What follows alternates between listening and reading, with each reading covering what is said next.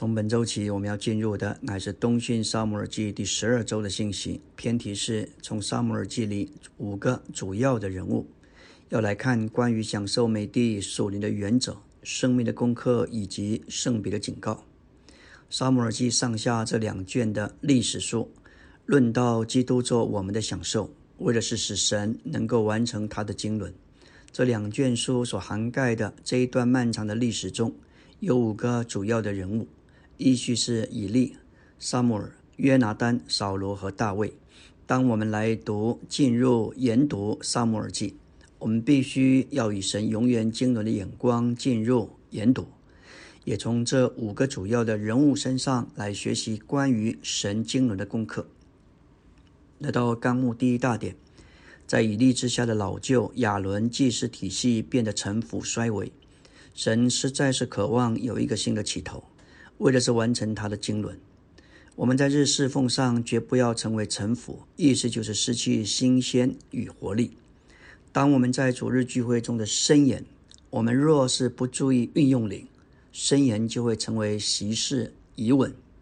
运用灵会使我们有神圣奥秘的活力与新鲜。马太九章十七节说到，基督是新酒，这里的“新”乃是指着时间上的“新”。是新有的，是新进的，相对于旧是旧的。新酒象征基督是令人振奋的生命，蛮有活力。所以，我们的说话交通要运用灵，操练用灵来供应话语。凡是出于新诗的，都是老旧；凡出于灵的，才是新的。我们都需要拒绝一切的城府老旧，不能不热和骄傲，并且保守自己在主面前是倒空的。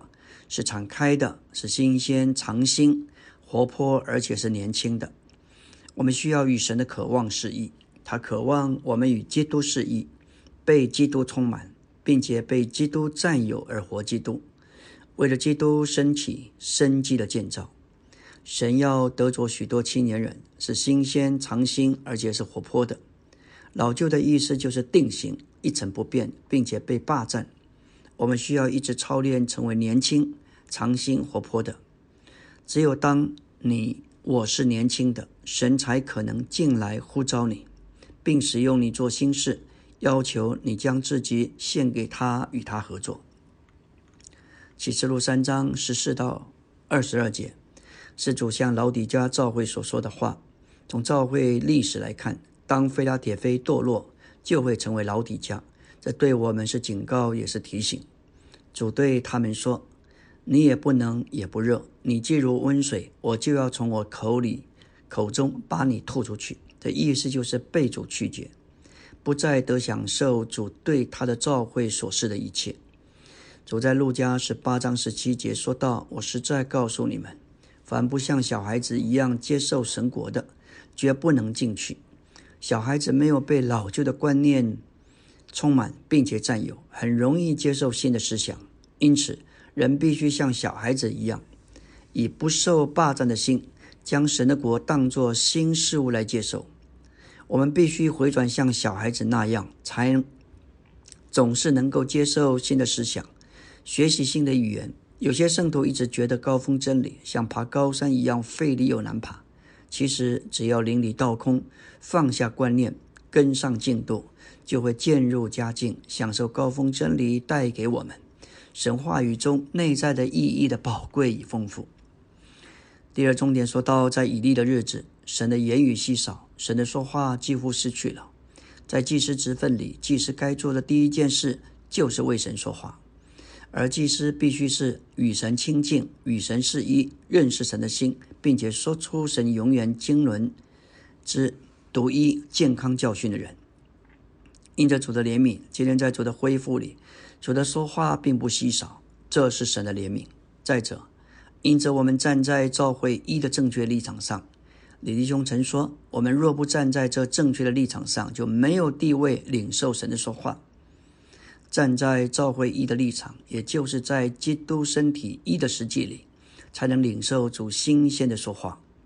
三重点说到，以利教导沙摩尔对主说：“耶和华，请说，仆人静听。我们要为主说话，并与他是一，以完成他永远的经纶。首先就必须宝贝，并且仔细听他的说话，好使我们认识他的心意和爱好。这是以利所做一件积极的事情，教导沙摩尔如何听神说话，这管制了他一生的生活与侍奉。我们都要为主说话，把主说出来，并把主说到人里面。但要为主说话，有一个先决条件，就是我们必须听见主的声音，要听见那里像众召会所说的话。以赛亚五十章四到五节说道：“这里主每早晨唤醒我，就是我们的晨晨复兴。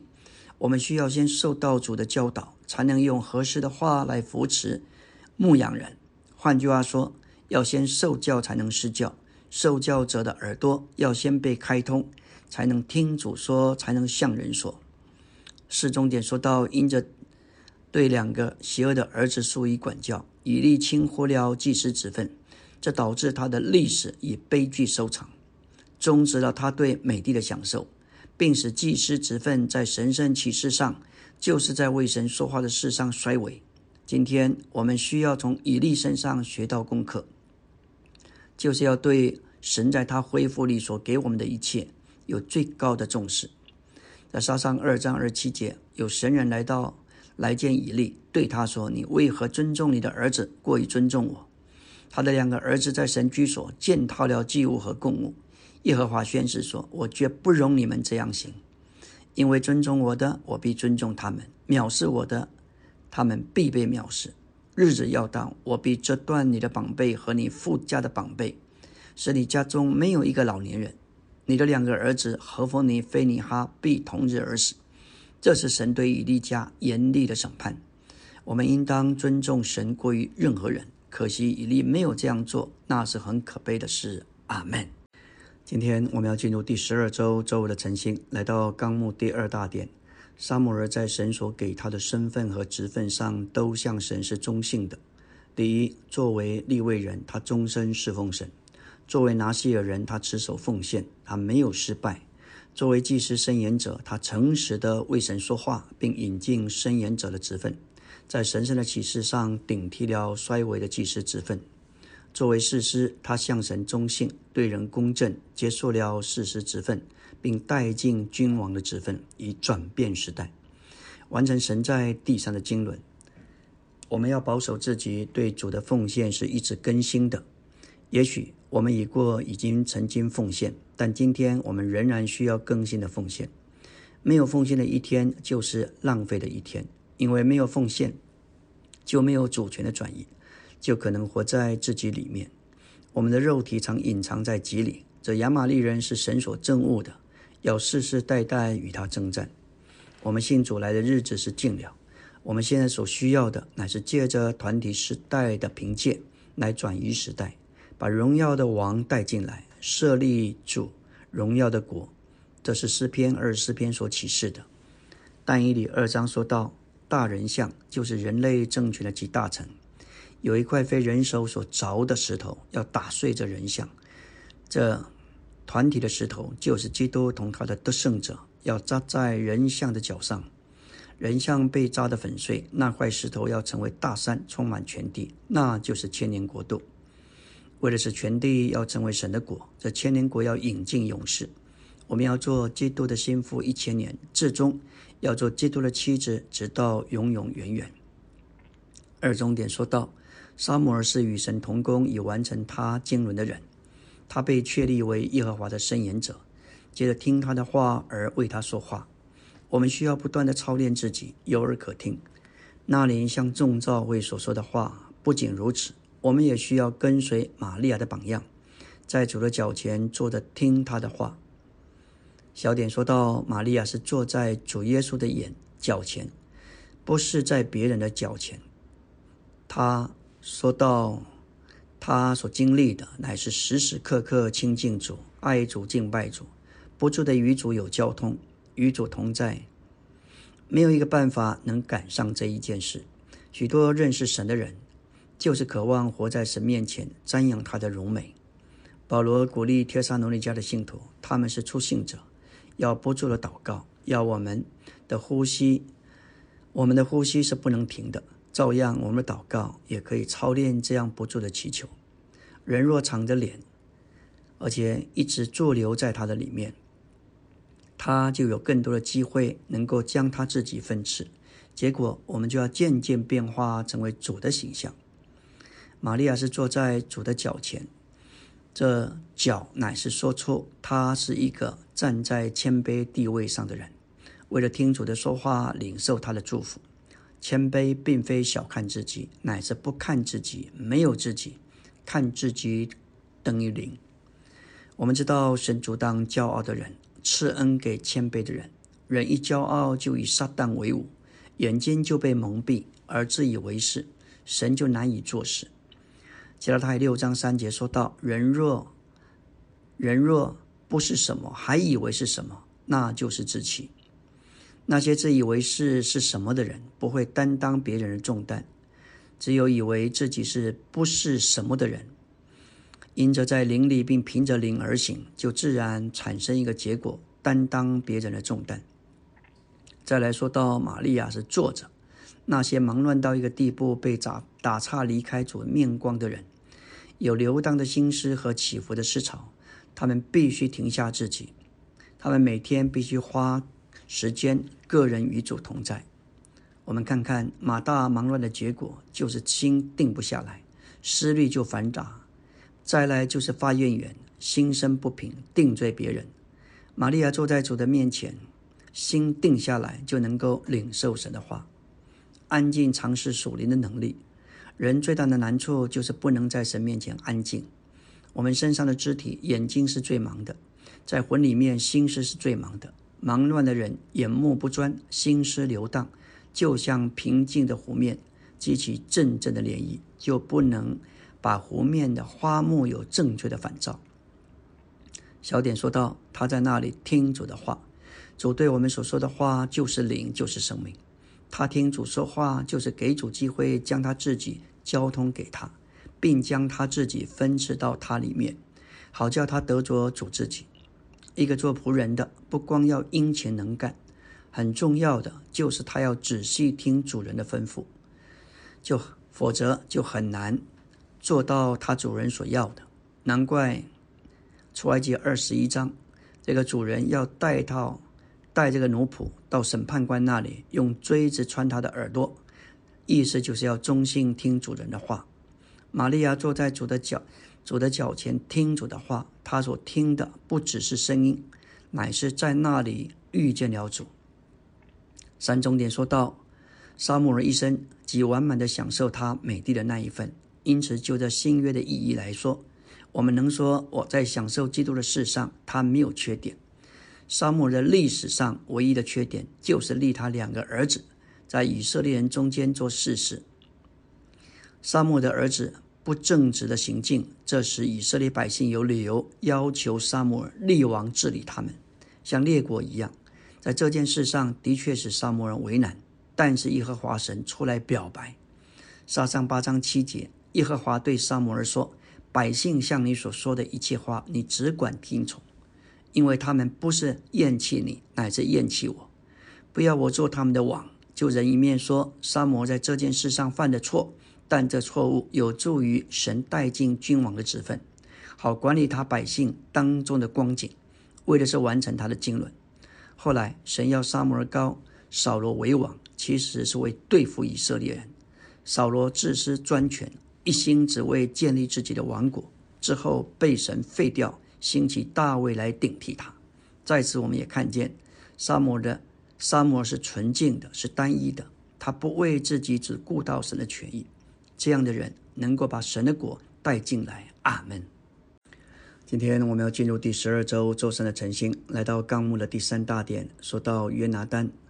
约拿丹爱大卫，与大卫结盟，并预测大卫会做王，国将是他的国。扫罗的心意是要将国留给约拿丹，然而约拿丹不愿意接受这国，反而认定大卫该在宝座上。约拿丹应该告诉他父亲这件事情，并且离开他父亲来跟随大卫。约拿丹由于对于自己父亲天然的情感，没有跟随大卫，却留在他父亲那里，就遭受悲惨的结局，与他一同，与他父亲一同死在战场上。诗中点说到，约拿丹乃是在扫罗和大卫之间，他是一个人在两个指示当中，他应当跟随第二个指示，但是因着他与前一个指示的关系太深，所以没有办法脱离。一个人能够看见、遇见那时代的执事，这是神的怜悯；但是一个人能否有勇气舍弃以往的执事，并进入神现今的执事，又是另外一件事。就在约拿丹而言，他遇见了大卫，他也知道神要立他为王。他仅是与大卫结盟立了约，但是并未跟随大卫。这在于他没有奉献作为拿西尔人，胜不过天然的情感，也不够顺服神所设立的权柄。他本有绝佳的机会，却丧失了美丽的享受，甚至到末了牺牲了自己的性命。今天有些圣徒。借着真理，也认识主恢复了真理和启示，甚至也认识时代的指示，但是没有勇气舍弃他以往的种种，这包括亲情、人情、友情、职分、关系、地位等等。求主怜悯，叫我们不仅认识看见，也真是有一种的选择。主在每一个时代都有他特别要做的事，有他自己所要恢复要做的工作。他在那个时代所要做特别的恢复工作，就是那个时代的指示。创世纪六章，挪亚就是那时代的指示。神吩咐他建造方舟，那就是神在那个时代所要做的事。我们若要服侍，就要连于挪亚。方舟表征个人的基督与团体的基督，所以建造方舟就是建造基督。一面就是在个人的经历上建造基督。另一面，我们必须进而往前，为了建造基督生机的身体。这基督的身体，也就是今日的方舟。大卫是他那个时代的指示，有那时代的指示。在旧约里，挪亚有那时代的指示，就是建造方舟；摩西有那时代的指示，就是建造帐幕；而大卫和所罗门也有那时代的指示，就是建造圣殿。一个时代的指示有时。时代的指示也有地方性的指示，这是不同的。马丁路德他是那个时代的指示，达密也是那个时代的指示。但是我们要跟上现今这时代的指示，就需要看见异象。米甲是嫁给大卫的，但是他并没有看见，他只看见大卫外面的光景，他就受不了，因此他没有跟上。已过一九八零年代后期的风波。有人说李弟兄所做的，我们能，我们也能做。但是有些弟兄他不过是地方性的执事，虽然可以供应话语，但是当他与这时代的执事是一的时候，就有很好的功用。但是当他失去这个一时，他的用处就被废掉，这是很可悲的一件事。在新约里，主耶稣的执事乃是建造教会做基督的身体。主升天时所产生许多有恩赐的人。只有一个执事，就是供应基督，为了建造基督的身体召会。这建造不是由这些有恩赐的人直接完成的，乃是由这些有恩赐的人所成全的圣徒完，借着成全得以完成。我们要以马太二十五章为例，作为基督身体的肢体，我们至少都有一他连德，使我们能够按着神的旨意，在身体里尽善共用，为的是建造基督的身体。从教会历史来看，有五他连德的，可能一百年才出现一个。但主赐给我们两位五他连德的弟兄，尼托森弟兄、李长寿弟兄，他们有别于以往的路德、达密等执事，因为他们所服侍的乃是整个信约的执事。这执事乃是为着成全众圣徒，为着那执事的工作。为要成全众圣徒，使这些恩赐者所做做恩赐者所做的，把他们有的一他连德都能够借着成全摆出来，为了在身体的身体上尽功用，也为着基督身体生机的建造。在这建造的执事里，每一个时代都有主那执事里带头的人。愿主开我们的眼睛，叫我们看见。只要是人，就应该做基督徒；只要是基督徒，就应当进入主经时代的执事里。在时代，在时代的执事这书报里，说到从亚当、亚伯、以挪士、以诺、挪亚、亚伯拉罕、以撒、雅各到约瑟，都有那个时代的执事。例如挪亚、以挪士的执事就是呼求主名，以诺的执事就是与神同行，挪亚的执事就是与神同工。今天我们所得着的意象，乃是承继以往一切时代的意象的总和。到了大卫和所罗门的时代，神要建造圣殿，当时并没有两个不同的执事在建造圣殿，所以也没有两个不同的带领。在大卫的时代是大卫带领，大卫过去的是所罗门带领。头一个有份于建造教会执事的，就是主耶稣。主的指示要建造教。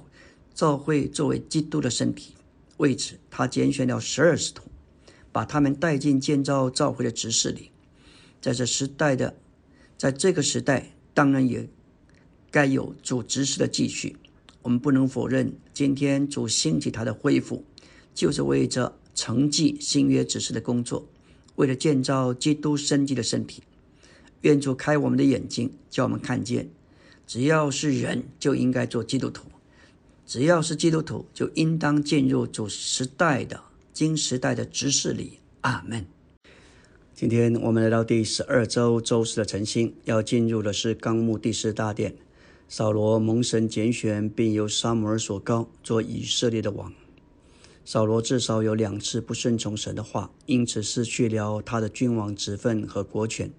这两次的不顺从记载在第一次在沙上十三章。第二，在沙上十五章，沙上十三章说到非利士人聚集，要与以色列人征战，有战车是三万辆，马兵六千，步兵像海边的沙那样多。他们在密谋安营，以色列人见状危急，就藏在山洞丛林、磐石穴中。扫罗还在吉甲，百姓都战兢地跟随他。扫罗照着撒母耳所定的日期等了七天，撒母耳还没有到吉甲。百姓也离开扫罗散去。扫罗说：“把燔祭和平安祭带来献上为燔祭。”刚献完燔祭，沙漠就到。沙漠说：“你做的是什么事？”扫罗说：“我见百姓离我而去，你也不照着所定的日子来到，而且非利士人聚集在密姆。”沙漠对扫罗说：“你做了浮屠事了，没有遵守神的命令。现在你的国必不得存立。”耶和华与行得亦合乎他心意的人，立他做百姓的领袖，因为你没有遵守耶和华所吩咐的，这是第一次的不顺从。第二次记载在沙上十五章，沙漠对扫罗说：“耶和华差遣我高你为王，治理他的百姓以色列。现在你当听从耶和华所说的话。以色列人从埃及上来的时候，在路上亚玛利人抵挡他们，我要惩罚他们。”沙上十五章三节说：“现在你要去击打亚玛利人，灭绝他们所有的，不可怜惜他们，将男女孩童吃奶的，并牛羊骆驼和驴尽都杀死。”扫罗击打亚玛利人，生擒了亚玛利人的王亚甲，用刀灭绝了亚玛利人的众民。扫罗和他的百姓却怜惜亚甲，爱惜上好的牛羊、肥畜、羔羊，并一切的美物。不肯灭绝。有人告诉沙姆尔说：“扫罗去了密加，为自己立了纪念碑。”沙姆尔到扫罗那里，沙姆尔说：“我耳中听见这羊叫牛鸣，是怎么回事？”扫罗说：“这些是从亚玛利人那里带来的，因为百姓爱惜上好的牛羊，要献给耶和华神作为祭物。”沙姆尔说：“耶和华喜悦翻祭和平安祭，岂如喜悦人听从他的话呢？”看呐，听从胜于献祭，听命胜于供养的之勇。悖逆行邪术的罪相等，王梗与拜虚神和家神相同。你既厌弃耶和华的话，耶和华也厌弃你做王。我们看见扫罗在杀上十五章不顺从神时，事实上就是在背叛神。我们要从扫罗学习生命的功课，看见属灵的原则以及圣别的警告。扫罗不顺从，乃是神借着沙母尔吩咐扫罗要灭绝亚玛利人以及亚甲王。因着亚玛利人是邪恶的，但扫罗留下上好的这一些牛羊，是为了建立自己的王国。神借着沙母尔向他说：“听从远比献祭更重要。在这里，撒母耳对扫罗说：“悖逆以行邪术的罪相等，顽梗以拜虚神和假神相同。行邪术就是接触邪灵。扫罗所做背叛神的事，就像这行邪术的罪。扫罗不服从神，并在事实上成了神的仇敌，结果失去了君王之分。基督是我们的生命，哦，是服从，是顺从的生命。”我们凭着自己是不能顺从服从，但是我们可以接触这一位，他总是服从父神。当我们接触基督，经历并享受取用这个服从、服从的生命，我们就能有真实的顺从和服从。三重点说到，扫罗悲惨的结局，完全是由于他没有正确的与神的经纶发生关系。神要在他的选民中间建立他的国。就把扫罗带进他的经纶里，但是扫罗并没有参与神的经纶，并与神的经纶合作，反而自私的建取神的国，为的是建立自己的王国。他充满了王王权的思想，包括如何让他儿子接续他。扫罗可怕的结局，对一切在神国里侍奉的人是很强的警告：不要在神国里做另外的工作，也不要在神国里滥用什么。今天我们在主的恢复里，必须恐惧战惊，一直是为着神的国，而不是为自己的工作而做工。我们在那里为了主的恢复，我们在这里乃是为了主的恢复，是神经纶独一的工作。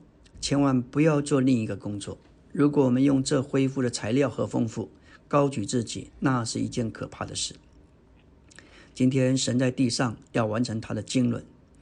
把扫罗带进他的经纶里，但是扫罗失去这个机会，他没有抓住，没有与神的经纶合作，反而自私自利的建取神的国，为了自己的私利，要建立自己的王国。最终，神放弃扫罗，将他的国从他身上撕断。虽然大卫是最能干的战士，但由于扫罗的自私和嫉妒，大卫没有为扫罗所用。反而被迫前往以色列最大的敌国。当非利士人聚集要攻击以色列时，大卫已经做做了亚吉王的护卫。他处于要同非利士人攻打以色列的为难中。这乃是扫罗自私所带来的。但是神在他的主宰里进来对付扫罗，拯救大卫脱离左右为难的情形。我们该从这立正学习功课，把我们的肉体定死。其次，我们该学习定罪我们的自私、私利、师徒好争。不仅如此，我们必须学习否认我们的己。我们不该像扫罗，企图为自己建立王国。反之，我们都只该做独一无二的工作：建立神的国，就是建造基督的身体。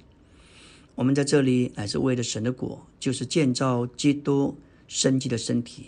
感谢主，我们只有一个工作，乃是神经纶独一的工作。阿门。今天我们来到第十二周周五的晨星，进入的是纲目第五大殿。大卫借着沙漠尔蒙神所选所高，做以色列的王。大卫杀死歌利亚之后，被以色列妇女称赞高过扫罗。但我们在大卫身上没有看见他因此而骄傲，或有野心要得着王位。大卫受高之后，在登基做以色列王之前，约有七年之久。受到扫罗的逼迫的试验，他在这试炼下蒙称许成为正确的人，接着在地上建立神的国，为了完成神的经纶。扫罗的逼迫下，大卫曾有两次机会杀害扫罗，然而他不肯这样做，因为他敬畏神，知道扫罗是神的受膏者。这指明大卫维持了神国里美好的秩序。在撒上二十四章，扫罗选起三千军兵。往野羊的磐石一带去，要寻索大卫和跟随他的人。到了路旁的羊圈，在那里有洞。扫罗进到洞，进去大解。大卫他们正坐在洞里的深处。跟随大卫的人说：“耶和华将你的仇敌交在你手里。”大卫就起来，悄悄地割下扫罗外袍的一边，随后心中自责。他对跟随他的人说：“我的主乃是耶和华的受膏者。”我在耶和华面前万不敢这样，不敢做这样伸手害他的事。因为他是耶和华的受膏者。扫罗听见这件事情，放声大哭，对大卫说：“你比我公义，因为你以善待我，我却以恶待你。”杀伤二十六章，扫罗带领以色列三千军兵，啊，这是第二次，第二件事情，下到西弗的旷野寻索大卫。大卫到扫罗安营的地方，亚比筛从大卫一起下去，见扫罗睡卧在辎重营里，亚尼尔和百亚尼尔和百姓躺卧在他周围。亚比筛对大卫说：“今日神将你仇敌交在你手里了。”现在求你让我拿枪将他刺头在地。大卫说：“不可杀害他。有谁伸手害杀害耶和华的受膏者而无罪呢？你可将他头旁的枪和水瓶拿来给拿来就走，因耶和华使他们沉睡。之后这件事情，当扫罗知道了，扫罗说：我有罪了，我儿大卫啊，你回来吧，我必不再加害你。”我做了糊涂事大大的错了。感谢主，我们看见有两次神主宰的安排，让大卫有机会击杀扫罗，但是因为他因着是敬畏神，不敢伸手加害耶和华的受膏者。我们看见他维持了神美好的等次、美好的次序。因为大卫是一个合乎神心的人，无疑的，他有许多的学习。他不为自己报复，反而否认自己，为要成就神的定旨。大卫也是一个信靠神的人，他在一切试炼中照着神的主宰权柄而行。当他受试炼时，他寻求神的带领，他与神示意，并照着神行事为人。他真诚的信靠神，并忠心的与神同行，使他完全够资格享受美地达到最高的水平。大卫与神示意。他与神只有一个国，大卫蒙神建立，鉴于他建造西安做他的宝藏，并建造耶路撒冷。第四终点说到，大卫是真以色列人的典范，享受神所应许并赐给他所拣选之人的美地。他照着神的主宰，并照着神的带领和指示，在一切试炼里信靠神，并与神同行。大卫期望留在美地，有份于。耶和华的产业，并且侍奉他。大卫真诚的信靠神，并忠信的与神同行，使他完全够资格享受美地那个最高水平的丰富，甚至达到神的心，能够在那里做王，建立一个国，成为神在地上的国。大卫与神是一，他的就是神的，神的也是他的。感谢主，这样的一个人。享受基督的美地达到极点。当扫罗死后，大卫家和扫罗家征战许久，大卫家是日渐强盛，扫罗的家是日渐衰落。大卫为着神百姓以色列的缘故，被神建立作王，他的国得着高举。不仅如此，我们看见，这就说出大卫明显的有神的同在。在任何事上，我们里面若是没有主与我们同在的感觉，我们必须小心，并且要重新考虑我们的路。在主的恢复里，无论我们做什么，都必须顾到主的主的同在的感觉。这是我们都需要学的功课。必须顾到两件事：有神内里的同在，也有环境中外面的印证。在创世纪三十三章，雅各返回定居在世件。够不上神的启示，所以发生了许多的事情，这迫使雅各回到伯特利。许多时候，主也会做这样的事情。我们在侍奉主的时候，必须确定自己有主的同在。我们若实在的跟随主，为了完成他的经纶，就必定需要有他的同在。在任何事上，我们里面若是没有主与我们同在的感觉，就必须小心，要重新考虑我们的路到底是否正确。感谢主，我们看见与大卫有关的每一件事，都是在神主宰的调度下所安排的。为要成就一件事，就是借着正确的人，在他的选民中建立他的国。在那时，正确的人是大卫；今天，应当是主恢复你的人。今天，在这个时代，神要完成特别的事，乃是主的，乃是恢复今天基督教所失去的、所忽略的每一件事情。我们必须顾到主的同在。今天主一样的在寻找正确的人，为的是带进他的国。阿门。今天我们来到第十二周周六的晨星，要进入的是纲目第五大点第八中点。此外，我们都必须从大卫学习积极一面的功课，也要从大卫学习消极一面的功课。主要是指着肉体的情欲是一个破坏的因素，会毁坏我们。若是大卫这样敬虔的人也会受到引诱，我们怎能逃脱呢？这一个点对我们是很大的警告。李立翁是我们很好的榜样。他虽然年长，但仍然非常谨慎，不与异性单独同处。曾有年轻的姊妹在聚完会之后要开车顺道送他回家，但李弟兄坚持婉拒。这是何等的谨慎，何等的榜样！我们要有这样的畏惧和领悟。我们在主的恢复里，应当有这样的一个认识：不该与异性单独同处一处，这会使我们蒙保守。不论我们在属灵上追求上多少的成就，我们任何人仍然可能犯这样的罪。我们该在神面前严肃地读这一段的记载。这一段记载警戒我们，放纵肉体是严重的事。大卫只因看一眼就受到了试用，无法约束自己。在撒下十一章的记载，当时以色列正与列王征战，大卫本应带领出征。却只派约押统领出去征战，他却留在耶路撒冷。当时大大卫睡到傍晚时分，才从床上起来，在王宫的平顶上散步。那是一种因着安逸而松懈的光景。前方军队正在征战，他却在王宫的平顶上悠闲地散步。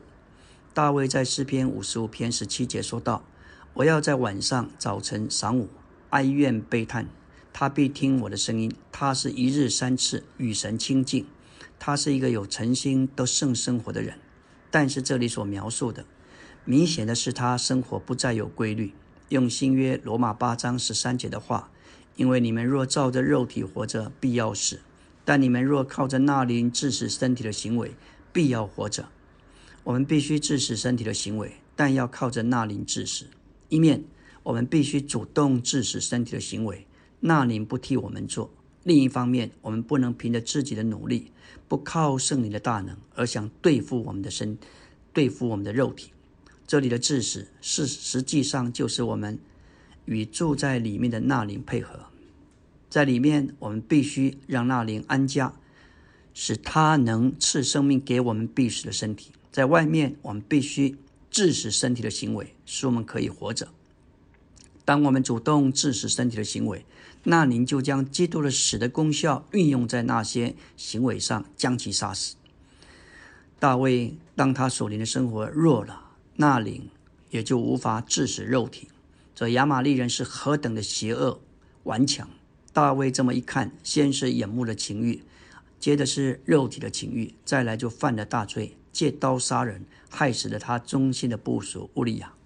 之后，虽然他在诗篇五十一篇有彻底的悔改和认罪，但是神行政的手却没有离开他和他的家。